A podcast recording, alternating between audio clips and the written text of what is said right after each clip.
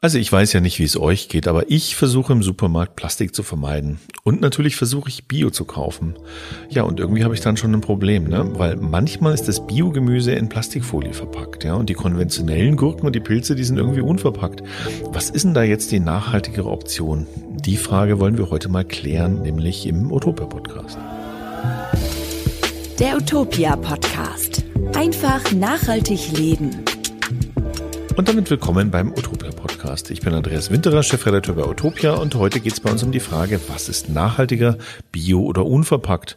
Und dazu spreche ich heute mit meiner Kollegin Katharina Schmidt, denn die hat dazu einen ziemlich aufschlussreichen Artikel geschrieben. Hallo Kathi. Hi Andreas.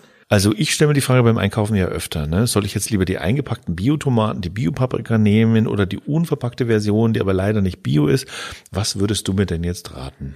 Tja, Andreas, die Antwort ist leider nicht ganz so einfach, denn das Problem ist, die Kriterien lassen sich nicht direkt vergleichen. Das hat mir zumindest Dr. Guido Reinhardt erklärt. Das ist ein Experte des Instituts für Energie- und Umweltforschung in Heidelberg. Also es ist so, wenn wir Verpackung sparen, dann schont das die Umwelt, so viel ist klar. Schon mal gut. Wie sehr? Das wird in der Regel in Treibhausgasen gemessen. Also zum Beispiel, wie viel CO2 und andere Treibhausgase werden bei der Produktion und Entsorgung und so weiter von einem Produkt ausgestoßen.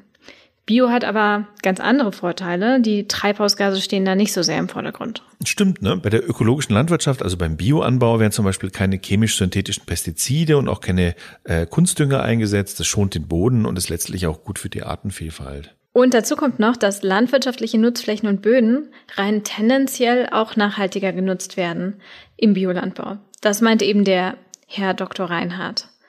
Deshalb ähm, lässt sich eben der Nutzen von Bio mit dem Nutzen von unverpackten Lebensmitteln rein rechnerisch nicht so leicht vergleichen. Vielleicht muss man das auch gar nicht. Ne? Zum Glück stellen ja immer mehr Supermärkte auf verpackungsarme Alternativen um, auch bei Bioprodukten. Beim Rewe zum Beispiel, bei mir um die Ecke, da gibt's Bio-Zucchini, die haben kein Plastik mehr, sondern die haben stattdessen so eine Banderole. Bananen haben ja sowieso nur einen kleinen Aufkleber und bei Avocado, ähm, da gibt's so Lasermarkierungen. Genau, nicht nur bei Avocados, ich habe es auch schon bei Süßkartoffeln, Kiwis und sogar Gurken gesehen. Schade ist halt, dass das hast du auch schon angesprochen, gerade die Bio-Lebensmittel besonders häufig verpackt sind. Ja, irgendwie ist es doch fast paradox, ne? Und äh, wir haben da mal nachgefragt und ähm, wenn man den Angaben der Supermärkte glaubt, dann gibt's einfach halt auch gute Gründe für Plastikverpackungen. Also Salat oder Brokkoli zum Beispiel, die sollen mit Folie einfach länger halten. Und da gibt's auch Studien dazu, die bestätigen das. Zum Beispiel eine Studie aus Österreich. Da haben die Forscherinnen unter anderem die Haltbarkeit von Salatgurken untersucht, denn die sollen zum Beispiel mit Folieverpackungen ähm, 2,7 mal länger halten. Und da sieht man ganz deutlich so ein Dilemma der Nachhaltigkeit. Machst du eine Folie drum, hält das Ding länger, ähm, hast aber die Folie, die Müll ist, machst du keine Folie drum, musst du halt mehr Gurken wegschmeißen. Das ist dann letztlich wieder Lebensmittelverschwendung und auch Ressourcenverschwendung. Absolut, das ist eine schwierige Abwägung. Außerdem gibt es aber auch andere Gründe für die, für die Plastikverpackung. Laut Dr. Reinhardt werden zum Beispiel Bio-Lebensmittel teilweise deshalb eingeschweißt, damit der Kunde oder die Kundin sie an der Kasse nicht als konventionelle ausgeben kann. Also du willst mir jetzt hier gerade erzählen, dass es Leute gibt, die packen ihre Gurke an der Kasse aus und geben sie als konventionelle aus, oder was? Nee, ich glaube, die Rechnung ist, wenn es wenn beide unverpackt wären, die Biogurke und die konventionelle Gurke, dann könnte der Kassierer das nicht mehr so einfach unterscheiden an der Kasse. Dann würden Biogurken einfacher als konventionelle durchgehen. Und die kosten dann halt auch weniger. Ähm, da müssen wir uns als Konsumenten natürlich so ein bisschen in die Nase fassen und sagen, ja, da sind wir ein bisschen selber schuld, dass diese Verpackungen eingeführt worden sind. Und sicher ist das auch nur ein Faktor von vielen, aber das, ähm, ja, das kann ich mir schon vorstellen. Wenn ich jetzt so ein bisschen Resümee ziehe, dann ähm, wissen wir eigentlich nur, dass wir nichts wissen. Ne? Vor allen Dingen wissen wir immer noch nicht, ist jetzt die unverpackte konventionelle Gurke die bessere oder soll ich jetzt lieber die Bio-Gurke kaufen, die aber in Plastik verpackt ist? Absolut. Und gut, dass du das Beispiel Gurke nennst. Wir reden ja jetzt schon ein bisschen drüber. In Sachen Verpackung wird die ja besonders oft angeführt, dann die Plastikfolie um die Gurke, die erscheint vielen unsinnig, auch unseren Lesern teilweise. Also wir bekommen sehr viele E-Mails zum Thema, warum ist die blöde Gurke in dieses blöde Plastik verpackt? Genau. Und tatsächlich konnte mir der Herr Dr. Reinhardt ein paar nähere Informationen dazu geben. Ähm, also, ob die Gurke in Plastik verpackt ist oder nicht, das macht ihm zufolge nämlich rein rechnerisch keinen großen Unterschied. Und das kommt so. Also die Plastikfolie der Biogurke, die landet in der Regel zu Hause im Mülleimer und nicht in der Natur oder in den Weltmeeren. Macht ja auch Sinn. Die meisten Leute nehmen so eine Biogurke mit nach Hause und bereiten die zu Hause mhm. zu. Von dort aus kommt die Folie dann in die Müllverbrennungsanlage. Und die Wärme, die dabei entsteht, die kann man zum Beispiel noch zur Stromerzeugung nutzen. Da sparen wir uns dann ein bisschen Erdöl. Das heißt, insgesamt kann ein bisschen Energie gespart werden. Deshalb ist die Klimabilanz dieser Folie relativ gering. Aber das bedeutet jetzt hoffentlich nicht, dass äh, in Plastik verpackte Produkte irgendwie nachhaltiger sind, oder? Nee, auf keinen Fall. Also ganz klar ist, um Müll zu sparen, sollte man Plastik vermeiden, wann immer es möglich ist.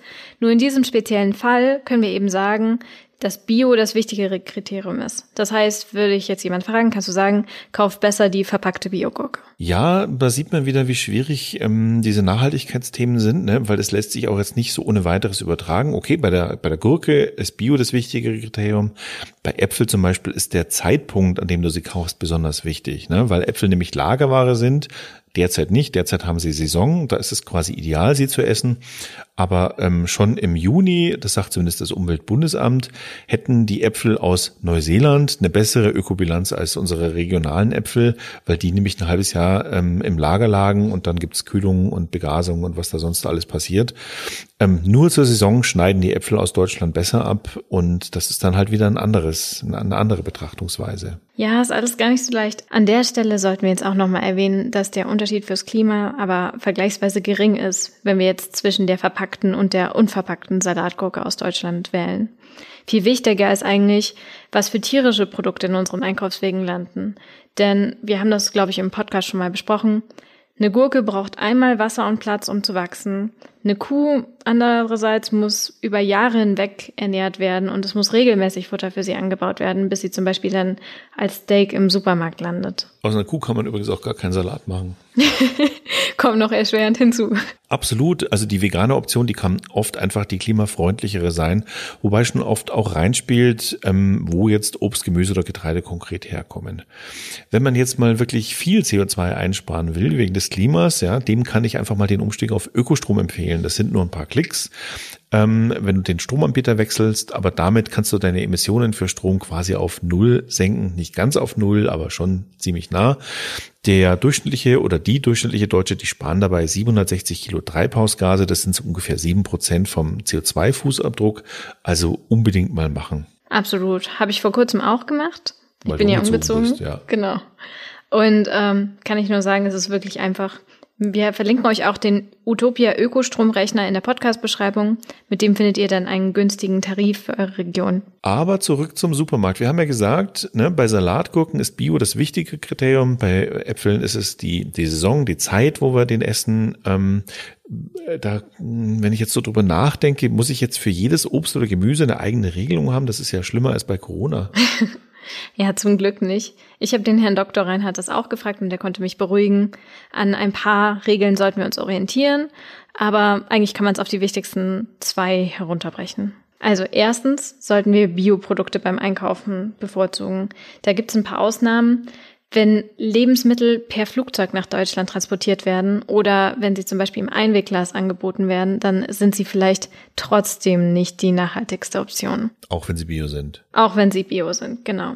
Also genau hingucken, ob es sich um ein Einwegglas handelt, denn die Herstellung der Gläser kostet viel Energie, das zusätzliche Gewicht beim Transport führt zu mehr Emissionen und deshalb sollte man davon lieber die Finger lassen. Zweite Regel ist, haben wir auch schon angesprochen, saisonal und regional produzierte Ware bevorzugen. Ja, leuchtet mir zum Beispiel voll ein. Ne? Saisonales Gemüse aus der Region hat keine langen Transportwege und muss in der Regel, wenn es eben in der Saison angebaut wurde, auch nicht in irgendwelchen mit Diesel beheizten Gewächshäusern angebaut werden.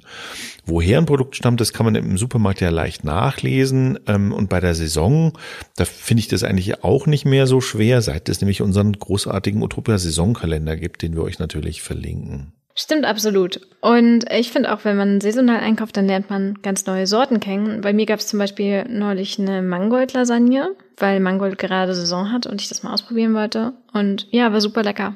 Werde ich öfters ausprobieren. Nee, Mangold finde ich auch super. Und hier noch ein Tipp für unsere ZuhörerInnen, bevor ihr jetzt zur eingeschweißten Biogurke greift. Ne? Es gibt eine bessere Option, das ist die unverpackte Biogurke.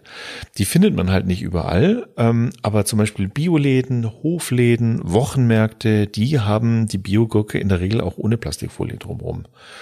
Und vielleicht sagt ihr jetzt, ähm, naja, so richtig überzeugend fand ich eure Antwort nicht, aber nochmal, unverpackt und Bio, das ist die klare Antwort und generell lieber Bio als konventionell, das ist eine weitere Antwort.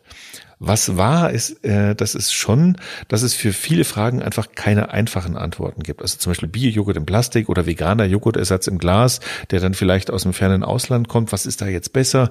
Das sind so Fragen, die uns immer wieder gestellt werden und die Antwort lautet in vielen Fällen, das weiß ehrlich gesagt derzeit niemand.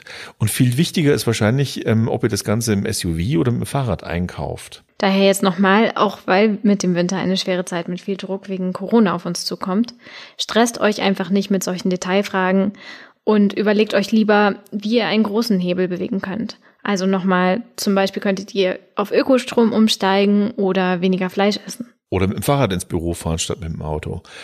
Zum Thema weniger Fleisch essen haben wir ja auch einen guten Podcast gemacht, nämlich Folge 16, vegan mal ausprobieren, kann ich das auch. Ist die Folge auch übrigens mit uns beiden. Ich fand es eine sehr gelungene Folge. Du berichtest da von deinen Erfahrungen ähm, mit einem veganen Monat, der dann zu mehreren Monaten wurde.